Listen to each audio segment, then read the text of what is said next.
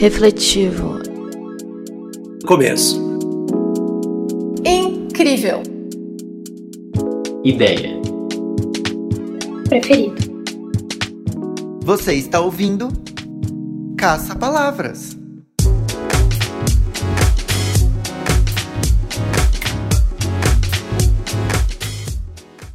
Olá, Pedro. Olá, Vanessa. Olá, ouvintes. Sejam bem-vindos ao quarto episódio do podcast Caça Palavras, um espaço para debater e discutir a questão do analfabetismo no Brasil.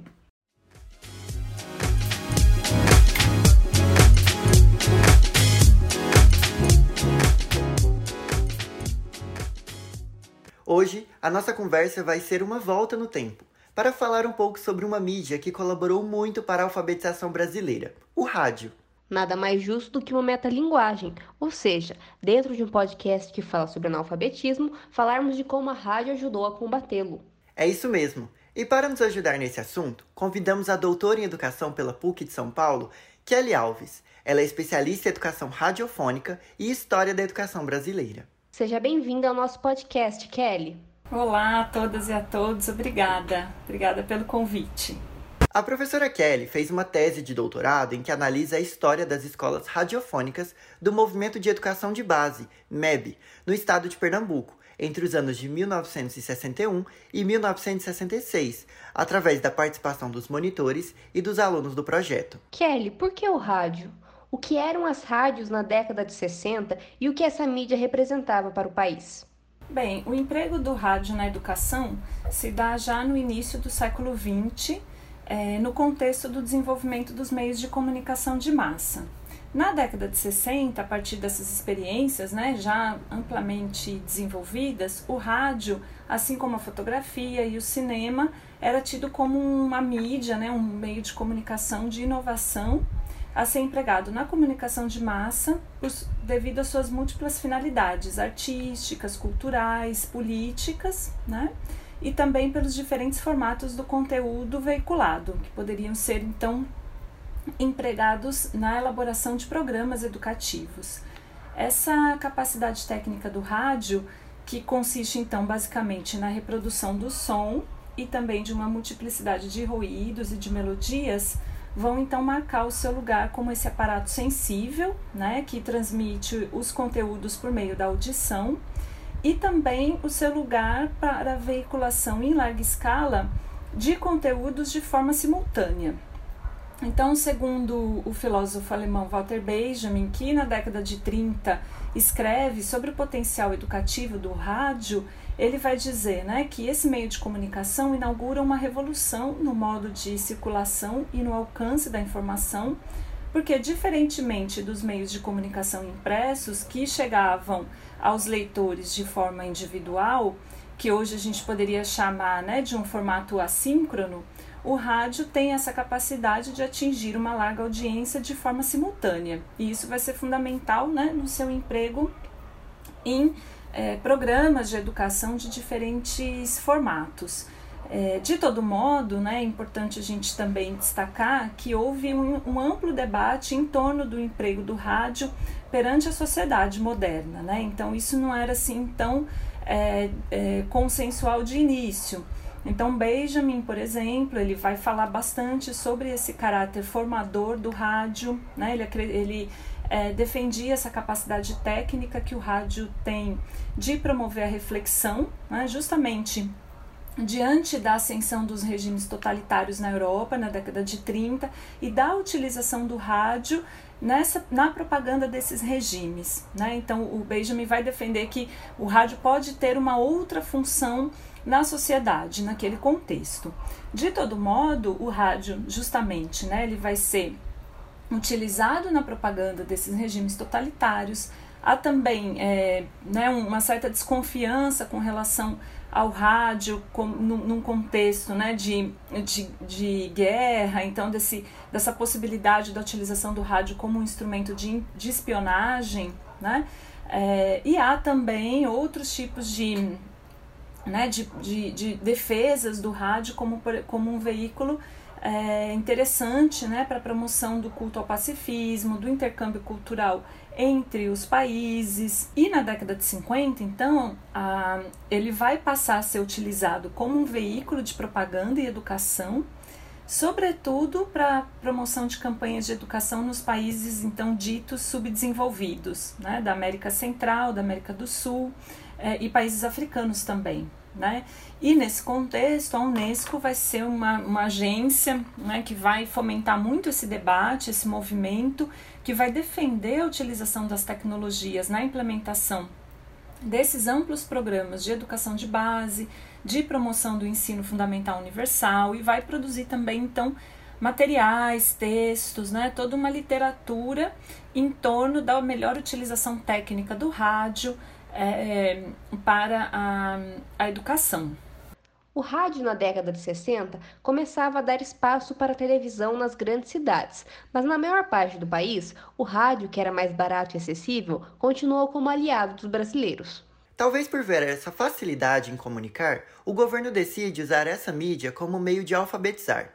Kelly, como foi esse movimento de usar o rádio para a educação? Bem, então na década de 60 a gente vai ter né, a, a ampliação significativa dessa radiodifusão educativa é, com relação é, à promoção das, de campanhas de educação de adultos, sobretudo adultos camponeses, a partir dessas qualidades técnicas que o rádio reúne, né? E que naquele momento já estavam bastante é, circulavam e estavam sendo difundidas, né? Então essa ideia de que o rádio é capaz de reduzir as distâncias, né? De romper o isolamento de determinadas é, regiões do Brasil, né? De populações rurais, é, camp, né? Populações camponesas, então é, tem essa potencialidade de atender essas regiões mais distantes dos centros urbanos e se a gente for pensar especificamente na realidade do Brasil, né, de territorial, é, é um elemento interessante, né? Então a ideia de um rádio mesmo como um veículo de educação à distância, é, ter um baixo custo, né, calculado a partir da, da, do custo total e do número de pessoas que podiam ser alcançadas por ele, né, da, dessa sua capacidade né, de, de atender uma audiência simultânea, como a gente né, comentou anteriormente. Então, é, esses elementos, primeiro, né, de, de alcance técnico, de, de condições de, de né, também de economia de recursos, vai colocar o rádio né, como um elemento a ser bastante defendido naquele contexto. Já se começa, né, a partir da década de 70, a gente vai ter também o debate em torno da televisão, né, do uso da TV educativa, mas o rádio, ele, naquele momento, né, ele consegue é, chegar muito mais né, às regiões é, mais distantes dos centros urbanos. Né, então, ele tem um, um potencial de alcance muito maior. Né. É, e essas propostas elas também vão chamar atenção para essa questão do rádio como um elemento formativo mesmo, né? Então, como esse é, veículo capaz de, de, despertar a consciência né, de, formativa, não somente então para circulação da, da comunicação é, ou para o entretenimento, né, mas com um caráter mesmo formativo, desde que ele tivesse essa estrutura é, elaborada a partir de um, de um sistema em que estivessem ligados né, os produtores e os executores da programação. Então, uma proposta justamente de aproximação dos profissionais da comunicação e os profissionais da educação, né, na elaboração desses programas é, que esses programas buscassem ao máximo a participação dos ouvintes, né, entendendo que é um elemento fundamental né, para que esse conteúdo chegasse é, e tivesse uma, uma capacidade de mobilização ou de, né, enfim, de que pudesse atingir mesmo, até porque se falava muito também dessa dificuldade né, do áudio, do, do, do rádio ser um meio auditivo, né, então não, não fornecer ao aluno a imagem, né, então, alguns, alguns programas vão defender a utilização de outros materiais, é, além da aula radiofônica, dos conteúdos radiofônicos, outro tipo de material, como cartilhas, materiais de apoio, né? ou a intervenção né, de monitoras e monitores que ficavam ali ouvindo a programação. Então, também é, se, se propunha uma série de, de, de recursos né, que poderiam ser utilizados de forma combinada é, na execução desses programas. E além de tudo também é, uma discussão em torno da forma, né? É, então, a utilização do que a gente né, tem chamado de linguagem radiofônica, né, que a literatura vai chamar né, de elementos da linguagem radiofônica. Então, combinação de música, de dramatizações, de entrevistas, a utilização de concursos né, para mobilização dos ouvintes, de narração, né, de, a parte de técnicas de narração. Então, todos são esses elementos. Kelly, falando mais sobre a sua tese que aborda as escolas radiofônicas do movimento de educação de base na década de 60, você poderia explicar o que elas eram e se ainda existem? Em termos de, né, e aí vou falar da tese mesmo, em termos de experiências de escolas radiofônicas, acho que é, a que tem maior destaque no que se refere à amplitude e ao período né, de, de existência no Brasil é a experiência das escolas radiofônicas do MEB. Né? Então, é uma experiência né, que foi ampla, que foi duradoura, que foi é, significativa, né? E, e, claro, né, essa, a proposta das escolas radiofônicas, o, MEB nasce como um movimento inserido né, nessa conjuntura que a gente está conversando aqui sobre, né, da década de 50 e 60, de extensa utilização do rádio na, na educação. Né? Ele se baseia em experiências já em desenvolvimento é, no Brasil, no final da década de 50, relacionados a rádios emissoras católicas que veiculavam programações educativas, e a gente tem, acho que os dois grandes exemplos é os que vão é, acontecer no estado de Rio Grande do Norte, a partir do Sirena, né, do Sistema Rádio Educativo de Natal, e também em Sergipe, né, no estado de Sergipe, que vai dar origem, é, é, é o, é, o MEB nasce no encontro né, em Aracaju, é, realizado em 1961, que vem a ideia e, e toda a articulação para o convênio que vai ser celebrado entre o governo do, na, é, federal e a Conferência Nacional dos Bispos do Brasil, né? a CNBB, em 1961. Então ele está nesse, nesse extenso, nesse contexto que também é marcado também pela utilização do rádio em outros países, né, da América é, Latina e, e, e é, da África, e aí se destaca, no caso do MEB especificamente, essa influência com é, o movimento colombiano, né, a Ação Cultural Popular da Rádio Sutatenza, que vai influenciar bastante o modelo adotado de programação do MEB. Né? Então, como é que funcionava? Ele era aberto uma, uma escola, né? É, o objetivo do movimento era realizar a alfabetização de adultos e a educação de base, né, por meio da veiculação de uma programação radiofônica educativa diária, né, que era transmitida então diariamente nesses espaços é, que foram as escolas radiofônicas. Né? E como é que se constituíam esses espaços? Eram espaços improvisados, geralmente funcionavam nas casas das monitoras e dos monitores, que eram é, selecionados pelo movimento nas comunidades o, o, o critério para ser né, monitor ou monitora era ser uma pessoa alfabetizada e que tivesse algum tipo de liderança comunitária. Né? Então, a, a, muitas professoras foram monitoras do MEB, porque o, o, o movimento, além da alfabetização, ele tinha essa proposta da mobilização né, das comunidades, em torno dos sindicatos, dos clubes de mães. Então, é uma proposta muito ampla, né? de promoção não só da alfabetização, mas de uma formação mesmo é, para, para a realidade, né? Então tá dentro também dessa concepção da conscientização, que, de ter uma formação, né? uma educação que dialogue com a realidade da população e que lhe, lhe é, instigue né, a, a pensar a, a, criticamente sobre a sua realidade, né, a refletir sobre essa realidade e nesse sentido transformá-la. Então, o MEB ele, ele tem essa proposta, né, que é a proposta né, de Paulo Freire, é, Paulo Freire começa a sua atuação como educador nos movimentos católicos, então é, a, o, o, os pressupostos pedagógicos do MEB nas suas origens são muito parecidos né, com o que Paulo Freire vai falar sobre a educação dos adultos em crítica justamente a alguns projetos que estavam sendo desenvolvidos na década de 50 pelo Estado brasileiro. Né? Então, é todo esse caldo mesmo né, da, na década de 60. E o MEB, então, é, ele né, selecionava essas monitoras que abriam as escolas radiofônicas nas suas residências, né, atuavam de forma voluntária. Quando elas abriam a escola, elas recebiam um kit, né, que era composto pelo rádio, pelas pilhas, pelo um, um lampião de, de querosene, né, ou outro tipo de lampião que era muito comum naquela época chamado Aladim, né, é, que tinha um outro tipo de tecnologia diferente, ele usava uma tipo de um tecido, né, de uma manga que eles chamavam. E, e recebiam também alguns materiais como folhas de frequência, né? Enfim, mas ao longo do funcionamento da escola, quem arcava né, com a, a, manutenção no que se refere à compra das pilhas, a compra do, do querosene, a compra dos cadernos, enfim, de tudo que fosse necessário, era a cargo dos alunos né, e, e das monitoras. Então, isso foi um elemento dificultador mesmo né, do funcionamento de muitas escolas, porque muitas não tinham condições é, de funcionar. Né?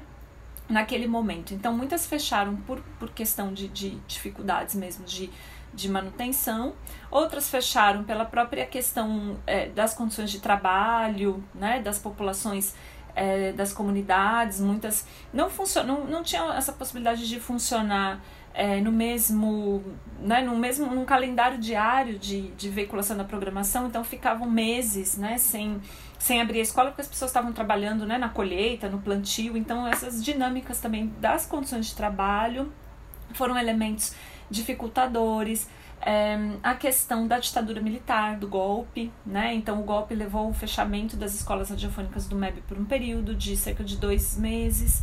Eles reabrem, mas é, é, a partir de uma articulação da CNBB com a ditadura, por ser um movimento católico, né? Então, todo um, esse processo, eles continuam funcionando, mas há um esvaziamento político muito grande do movimento, sobretudo né, desses, desses integrantes mais engajados na questão da educação de base, que eram militantes já de outras, é, outros grupos, né, como, como Ação Católica. Então, é, há um afastamento desses militantes naquele momento né, considerados comunistas, mais radicais. Então, há todo esse esvaziamento também então o MEB fecha em Pernambuco, o MEB fecha na Bahia, né, encerra suas atividades nesses estados, é, a, concentra sua atuação mais nos estados da região norte, a partir das escolas radiofônicas, mas esse modelo vai né, entrando em crise, de certa forma, é, do MEB, né, e a, a perda de recursos, enfim.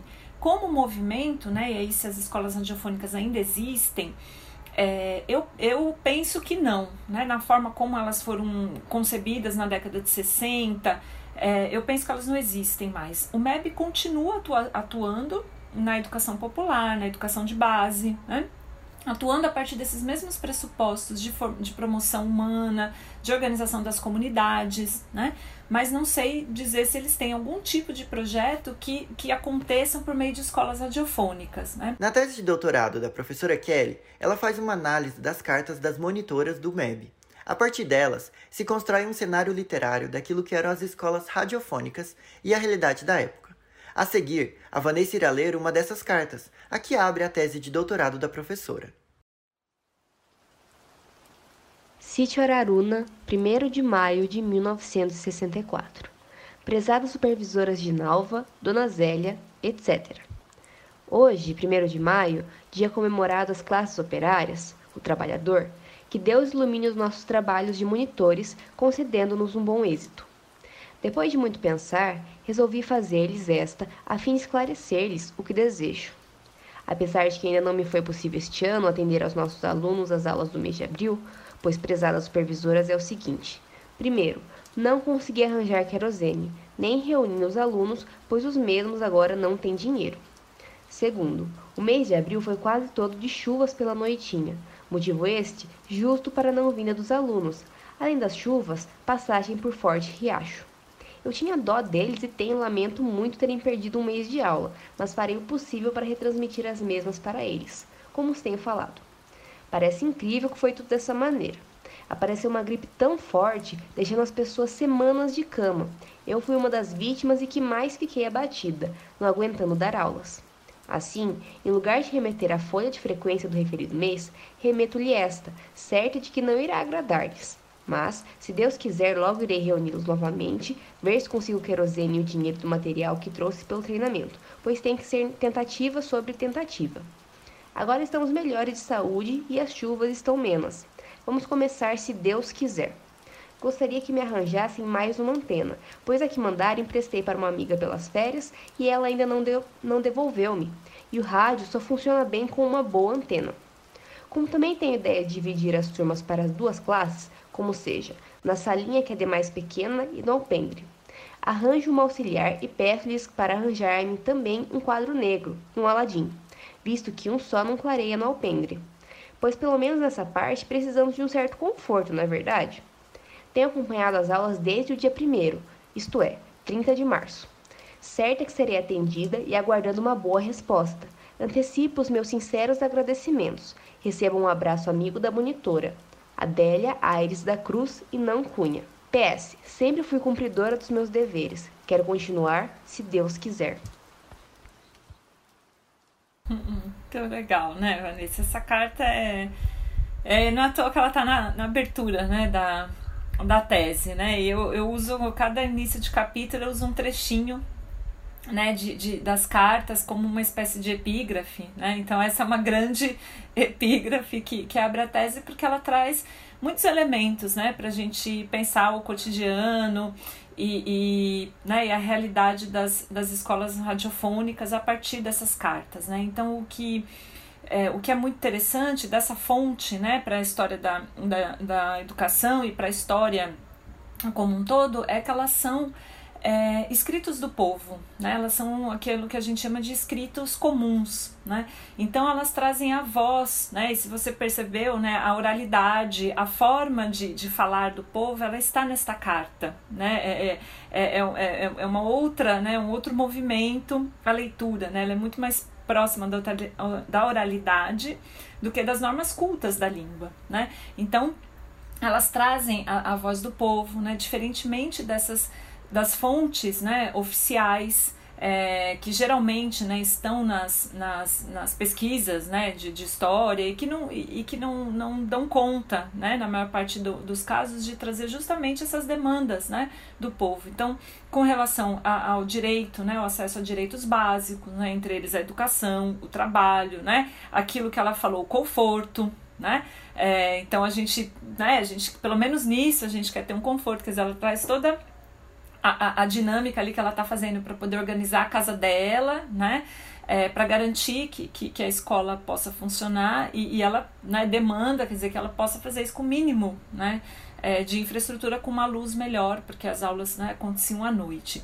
E ela vai trazer outras dificuldades também, né, que fazem parte daquele cotidiano, o clima, né, as condições de saúde, é, a, a, também a informalidade, né? essa coisa de que ela emprestou antena e está pedindo uma outra antena. Então, eu acho que são todos esses elementos que, que as cartas nos possibilitam e nos possibilitam justamente fazer essa história que trata do cotidiano, que trata da experiência desse movimento a partir é, da fala né, das monitoras, dos monitores, das alunas e dos alunos. Então a gente pode falar sobre o MEB a partir dos materiais didáticos, a partir das aulas radiofônicas, a partir dos textos de formação, mas falar do MEB a partir das cartas é trazer justamente essa dimensão do cotidiano, da rotina da escola, desse currículo que é marcado pela dinâmica do trabalho da lavoura, daquelas populações e não pelo horário da programação radiofônica e não pelo horário da escola convencional, né? Ela vai trazer também é justamente esses relatos sobre as dificuldades para manutenção das escolas, né, que muitas vezes eram fechadas por conta é, desse, né, dessa dificuldade de manter é, é, é, financeiramente as escolas, né? Mas em outros casos, como as cartas também trazem, é, se estabelecem estratégias, né? É, se mobiliza a cultura popular, se mobiliza determinadas práticas daquelas comunidades para que a escola não feche. Então, é, acontece nesse momento também o engajamento daquela comunidade em prol do funcionamento da escola, então promovendo rifas, promovendo festas, né, para arrecadação de fundos, o que demonstra não só né, que nesse aspecto o projeto do MEB, é, ao falar sobre a importância da mobilização, né, ele é exitoso, a, a, a despeito de todas as questões técnicas que que né, dificultaram na maior parte do tempo essa experiência, mas mostram o engajamento, o engajamento a partir daquela cultura que é própria, daquelas práticas, daquilo que os camponeses, né, é, os alunos tinham em mãos, sabiam fazer para que aquela escola é, não fechasse e revela também a, a demanda pela, pela alfabetização. É, nesse momento, muitas comunidades não tinham outras escolas, não tinham escolas públicas. A única escola que tinha era a escola radiofônica. E muitas vezes nas cartas a gente vê relatos de que as crianças frequentavam. Né, de monitor falando assim: olha, tá assistindo aula, meu sobrinho de 12 anos, mas olha, ele não dá trabalho, ele tá aqui acompanhando. Quer dizer, Então, é, foi um projeto de educação dos adultos, mas que também atendeu a carência né, por, por acesso à educação na maior parte dessas comunidades. Já em 1960, esse índice cai para 39%. O que é possível concluir sobre as contribuições das escolas radiofônicas na década de 60? E juntamente às escolas radiofônicas, você poderia citar outras formas de alfabetização que também foram importantes? Acho que a, a contribuição das escolas radiofônicas, né, do, do, do MEB, é justamente essa reivindicação pelo acesso à educação, né, que aparece nas cartas, que claro, já tá desde a década, o problema da alfabetização no Brasil, ele vem, né, da década de 20, essa ideia de que a questão nacional era o analfabetismo, né? Isso vai se estabelecendo no debate público, né, numa grande promoção até mesmo do rádio na década de 50, não a partir de programações educativas, mas de uma propaganda mesmo, né, sobre a importância de alfabetizar os adultos, é, então há, há, há, um, há uma identificação muito grande entre alfabetizar-se e, e, e, contribuir com o desenvolvimento e com o engrandecimento do país. O bem ou para o mal, o MEB reforça essa ideia entre as populações atendidas, né? É, de reivindicação de acesso à alfabetização. Né? Então, isso é um elemento fundamental. Né? Acho que ela contribui para a organização política, né? e eu vejo não é, a partir disso que o, o, movimento pretendia tanto, né, no que se refere a uma, uma organização assim tão é, estabelecida em torno de sindicatos, de clubes, né? Então é, a gente vê na própria documentação do MEB, daí nos seus relatórios, um quanto a dificuldade do movimento em fazer esse engajamento mais é, nesses espaços, né?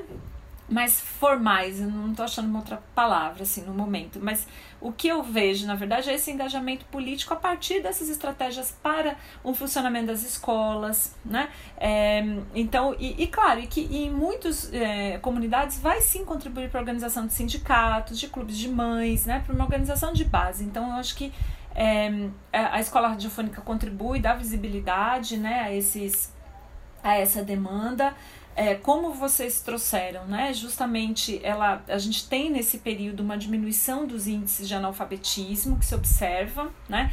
Então, pelos dados do IBGE, né? De, em 1960 havia 39% de analfabetos, em 1970 esse número é de 33,7%. Né? É uma queda, que é menor do que se a gente observar, por exemplo, é, 1950, em que o índice era 50,6%, e é, e, 1960 que o índice é 39. Então, nesse período, nessa década de 50, a gente tem uma diminuição mais significativa, segundo os dados, né? Provavelmente porque a gente tem a combinação das escolas é, ainda antes do MEB, né? Mas desses projetos de educação é, promovidos né, pelas comunidades de, eclesiais de base, vou chamar assim, né?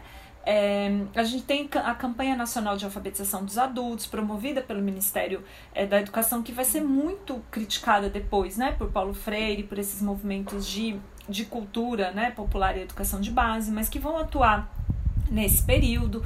Então, é, mas o, a, a, na década de 60 a gente também vê uma diminuição dos índices. Eu acho que, que isso é um elemento, né, que, que não só da atuação do MEB, então, pensando nesses outros movimentos, como também é, do, da atuação né, de, de campanhas de alfabetização, de toda mobilização a partir do debate trazido por Paulo Freire, da atuação dele até o golpe, né, e aí ele vai ter que se exilar, é, da atuação das campanhas realizadas, por exemplo, pela Uni, né, para a promoção da cultura popular e da alfabetização, sobretudo né, nos estados da região Nordeste. E a gente vai ter, ao longo da década de 60, é, o, a ditadura militar ela também toma essa pauta né, da alfabetização de adultos, porque era uma pauta, era uma questão que estava presente, né, e em grande medida a ditadura militar, e há historiadores que, que quando vão falar né, dos 50 anos do golpe, fazer uma análise des, desses, né, a partir já dessa distância, né, vão falar nesses processos de acomodação que a ditadura vai estabelecendo com determinadas demandas da sociedade. Então, ela toma para si as pautas, despolitiza, né, que é o que vai vir com o próprio, justamente com Minerva, com Mobral, né, é, mas ela continua atuando, né, e isso vai acabar refletindo nos índices também. Então, a ditadura, ela, ela promove, né, também, ela, nos, ela persegue esses movimentos, né, o único que continua atuando é o MEB, também esvaziado, mas ela toma para si essa pauta e ela vai estabelecendo também outras campanhas é, para diminuição dos índices, né? É, então, é, é, é, nesse contexto, a gente, no que se refere ao, ao, aos índices, a gente tem essas, essas, essas questões, né? Agora, voltando para a escola radiofônica, eu acho que a grande contribuição né, que ela vai trazer, e, e não só para a experiência do MEB em si, mas para a gente pensar o papel do rádio na educação, é justamente essa circulação da cultura, da informação a partir da rádio, né? É, o estabelecimento do que eu chamei na tese, né, a partir do, da leitura de um, de, um, de um paleógrafo italiano chamado Armando Petrucci, que morreu é, recentemente, em que ele vai falar de uma comunidade de escritores, né, a partir do intercâmbio epistolar. Então, o que eu vou observar é que o MEB ele vai, e as escolas radiofônicas, a partir do intercâmbio de cartas pelas é, que eram lidas durante a programação radiofônica, ela vai promover essa circulação da cultura, da informação entre as comunidades, né? Porque o, o rádio do MEB era cativo, ele só é, transmitia a programação do MEB, né? não, não de outras rádios, mas essa programação então ela vai circular por essas comunidades, né? Então, é, eu acho que isso é fundamental, né? Esse espaço de circulação dessa comunidade de ouvintes e de escritores, então, é, que vai ser estabelecida em torno desse intercâmbio epistolar e que a gente pode pensar né, nessa né, e, e, que vai ser utilizado em outros projetos educativos envolvendo rádio. Ah, mandar carta para o rádio é uma tradição também. Né, de, de, de, disseminação de informação, de compartilhamento de experiências. A gente tem programas de rádio que, é, que, que as, as mulheres mandavam cartas, eram lidas por psicanalistas e analisadas. Então, tem uma série de experiências né, que, tratam dessa, dessa da utilização da, do, da carta no rádio. Né? Então, o MEB, a partir da escola radiofônica, ele, ele utiliza de forma muito bem sucedida esse, esse modelo, né? essa circularidade e que também vai levar a, a, participação dos alunos na elaboração da programação, quer dizer, esse, esse, essa proposta que está né, no, no, nos projetos de, de educação via rádio, de, de promover essa interlocução entre o ouvinte e a programação, ela vai acontecer no MEB, né? A partir da, da, da, da, participação, justamente tirando dúvidas sobre as aulas radiofônicas, do pedido das músicas, da difusão de notícias sobre as festas das comunidades. Então, ela vai dar um, né, ser importante nessa, nessa dinâmica de compartilhamento da informação, né? Então, são tecnologias que vão ser acessadas pelo MEB, né? E, e, estabelecer isso que a gente fala que, as, que a carta possibilita como meio de comunicação, que é estabelecer o diálogo entre os ausentes, né? É, entre os distantes. Então, o MEB, é, pelo rádio, então é, é, é, isso que, né, que eu destaco na tese, a combinação de duas tecnologias, o rádio e a carta, na formação política, na circulação da cultura, na alfabetização, né? Então, todos esses elementos e a partir da mobilização também da, da, de, de, da cultura, né, de práticas culturais, como a prática de escrever carta, como a prática de escrever cordéis, que vão ser né, utilizados na programação. Então, todos esses elementos também é, vão né, mobilizar a circulação dessas, dessas informações pelo, pelo rádio. Com o tempo, outras mídias e formas de se comunicar foram aparecendo e fazendo parte da realidade dos brasileiros como é o caso da TV e internet. Naturalmente, assim como as rádios, as novas mídias também tomaram para si um papel de educadoras em certa medida, como é o caso da TV Cultura, que desde a década de 1960 exibe programas educativos para todo o Brasil. Então, para finalizarmos, Kelly, hoje em dia, qual é o papel da mídia nesse processo educacional na alfabetização? Olha, eu acho que o, o rádio, né, é, ele tem esse papel fundamental na alfabetização, na, na educação, né? Acho que ele é um veículo é, muito importante de da gente né, utilizar justamente diante desse contexto. Principalmente a pandemia, né, é, revelou muito essa a dificuldade do acesso à internet e equipamentos, né? Boa, boa parte da população brasileira, né? Então, muitos alunos que estão acompanhando as aulas pelo celular, né? É porque não tem um computador, né? Enfim, as famílias não têm um computador individual, né? Para as crianças. Então, é, o rádio ele tem um potencial educativo, é, sobretudo é, nas regiões mais distantes, e, e a gente né, tem escutado lido experiências da utilização do rádio nesse contexto da pandemia, sobretudo por redes municipais, né, que veiculam a programação é, das suas redes pelo, pelo, pela rádio. Então, acho que o rádio ele tem é, esse potencial né, de ser um veículo como é a televisão, né, e, e a partir dessa experimentação que o rádio possibilita, da comunicação, da combinação de linguagens, né, de, de entrevistas, de músicas, de, de narração, então ele, ele é um elemento rico também no que se refere aos recursos que podem ser mobilizados para, é, para uma aula. O rádio ainda é o meio de comunicação mais utilizado no Brasil. Há uma pesquisa né, feita por, um,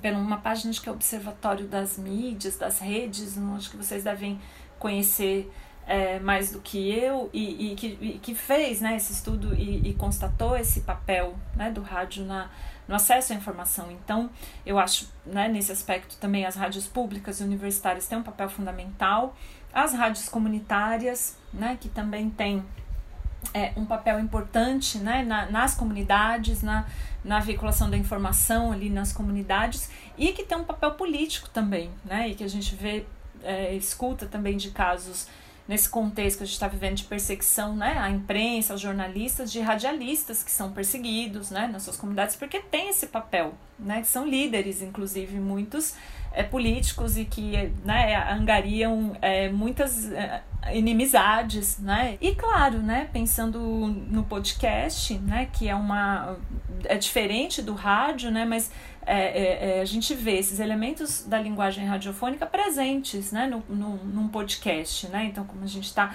Então, usar narração, usar entrevista, usar uma música, né? Usar, usar essa alternância de elementos são é, tradições, né, vou chamar assim, que vêm da linguagem radiofônica e que estão sendo utilizadas nesse outro suporte, que é diferente, que não tem a imediatez, que tem o rádio, né, a gente escolhe o momento que a gente quer ouvir, ele está lá disponível né, o, o, tempo inteiro, diferente do rádio que você, né, você ouve naquele momento é, é efêmero, né, é, mas é um, é um, é um hoje, né, um elemento bastante é, utilizado na educação e que vem, né, de toda essa tradição do, do rádio, né, então eu acho que as potencialidades e o papel do rádio é, é fundamental, né, no, no contemporâneo.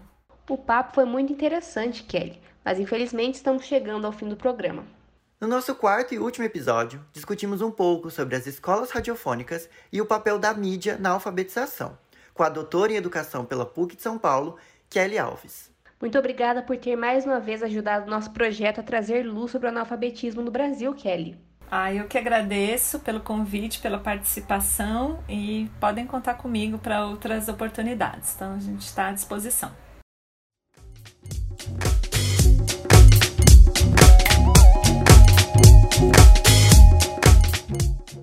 Nessa edição, o roteiro ficou por minha conta, Vanessa Gianotti. Na apresentação, Vanessa Gianotti e eu, Pedro Prado.